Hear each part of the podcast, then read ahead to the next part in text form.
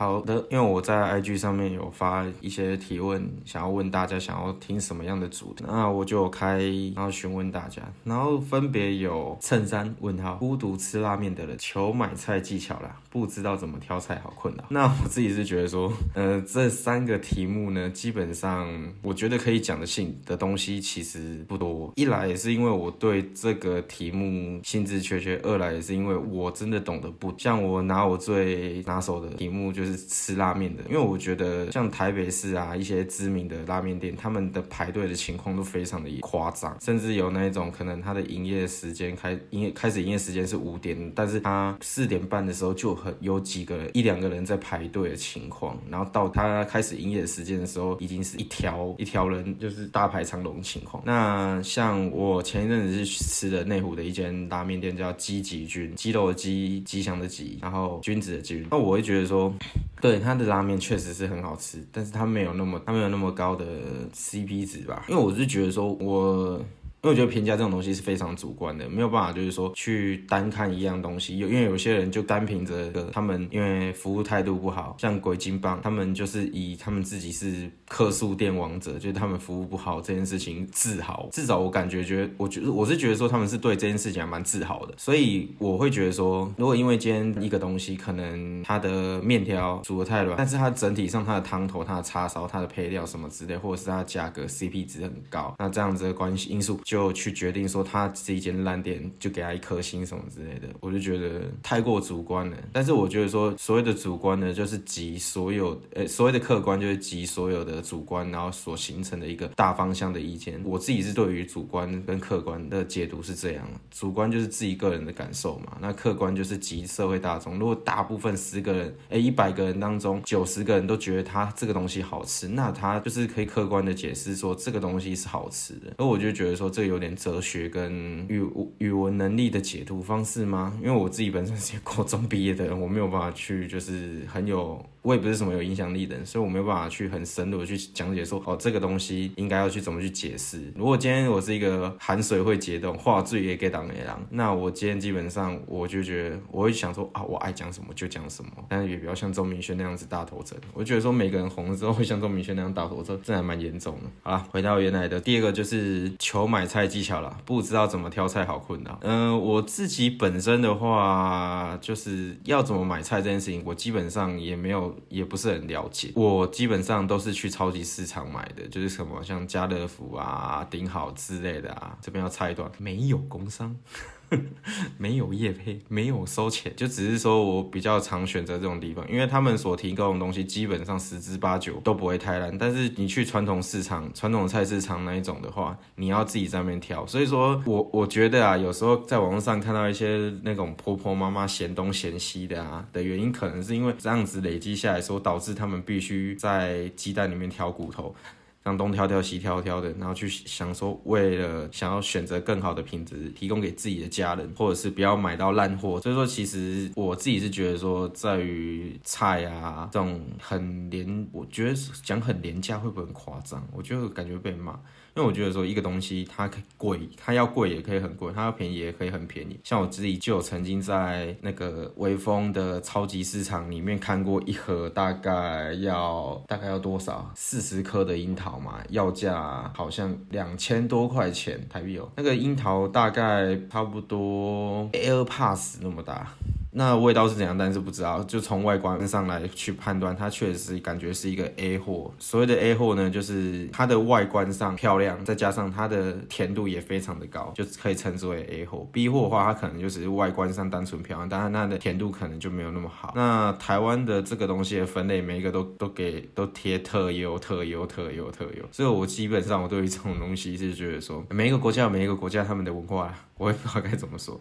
回来到那个买菜技巧这件事情，我觉得说，呃，超级市场它，呃，那种大卖场之类，他们有，他们确实是贵了一点，然后它的量也蛮多，但是它的至少我觉得它的品质是，至少我觉得它品质是值得保证，就是你不用，你就想象说，你花一点钱，然后省去你在那边挑选的时间，因为大多数他们那边贩卖的商品都是已经包装好的，而不像传统市场几乎都是很散的，你可能就是要从一张桌子大小。小的菜里面去挑出你觉得可以的菜。那所以那可能就花去很多的时间成本。我自己是觉得啦，台湾人的话呢，就会把时间这种东西好像看的不是很重要吧。我我不太晓得，像这种讲到这个就有点题外话，就是说我小时候就会觉得说台湾人没什么时间观念，就是像小时候都会去吃流水席，那他的请帖上面的定的时间可能是十二点或者是十二点半，那那通大多数的情况都是一点半才开始吃，有的更夸张，直接拖上两个小时。那我自己就会觉得说，而且这种人就会陆陆续续的来。可是后来我会想说，也好啦，因为如果今天像这种东西学校那样子干一大堆一大堆人一口气挤进去那个会场，那个很恐怖。现在北部的话基本上不会有流水席，像都办在一些那种什么什么会馆或者是什么婚礼，就是给人家专门办那种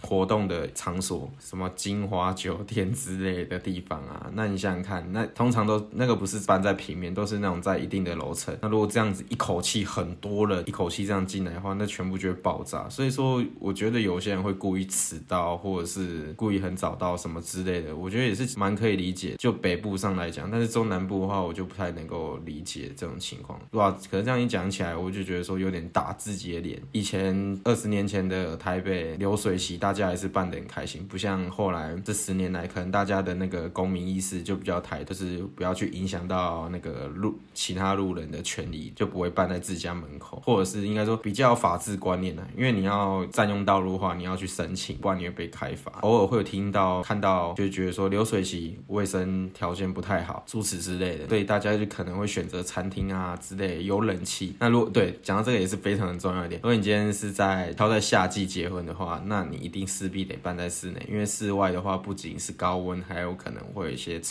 蚊虫的问，就会造成那个晚宴变得非常的不愉快。而且大多数的人都挑在晚宴的部分，因为你晚上可能就是早上忙完自己的事情之后，然后晚上参加一个晚宴，喝喝酒、吃吃饭，然后祝贺一下自己的亲朋好友结婚这样子，然后喝酒放松回家。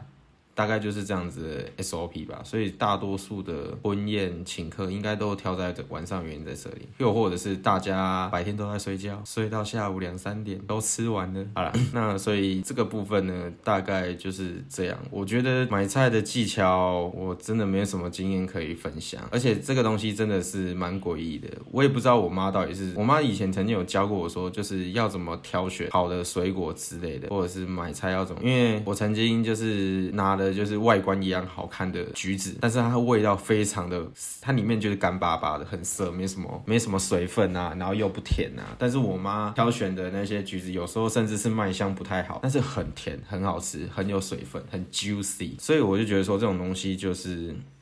我不想去浪费那么多时间去去学习这个这项技能嘛？我觉得这也算一个项技能，就是如何去分辨好的水果、好的菜、好的食材。我觉得这是一门学问，很深很深的学，它不只是学问，还是一个很深很深的学问。所以我自己是觉得说，不要浪费时间跟生命吧，除非除非啊，除非就是你的时间真的很多很多，再去学习这项技巧。那这项技巧其实也是用时间下去做堆积的，就是你可能就是。是买这个菜啊啊，知道说啊这个东西这样这个东西不好，那你下次就可能你就会学记住了。那如果不常做菜的人的话，就可能这个错误会一犯再犯。像我的话，我就会发生这种事情，就是 always 没有办法去分辨出哪哪一个水果哪一颗是好的，哪一颗是不好，大概就是这样子。就想说简总结论就是多花个。三四块钱去买到比较好品质的食材，大概就是这样子。然后第三个是衬衫问号，我我我真的不知道该怎么去回答，因为我的我的我的提问。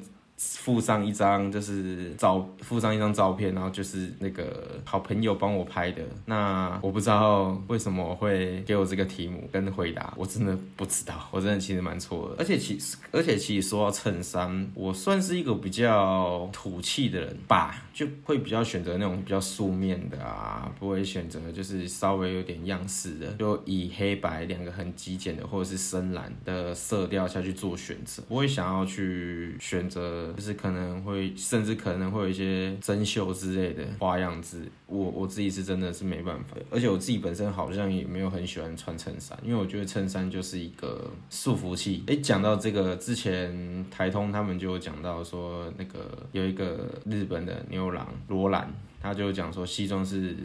修正你的仪态的一个东西，它不只是衣服，我觉得非常讲的非常对，非常认同，我自己也是这么觉得。因为就是男生真的穿上西装之后，其实你长得再怎么丑，身材再怎么臃肿，那你会觉得说整个人就是帅气了一分以上，就是你至少会帅气一点点。如果连穿西装都不会变好看的话，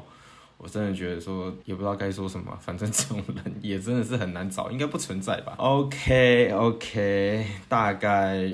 就是这一集大概就是这样子。那感谢你的收听，谢谢。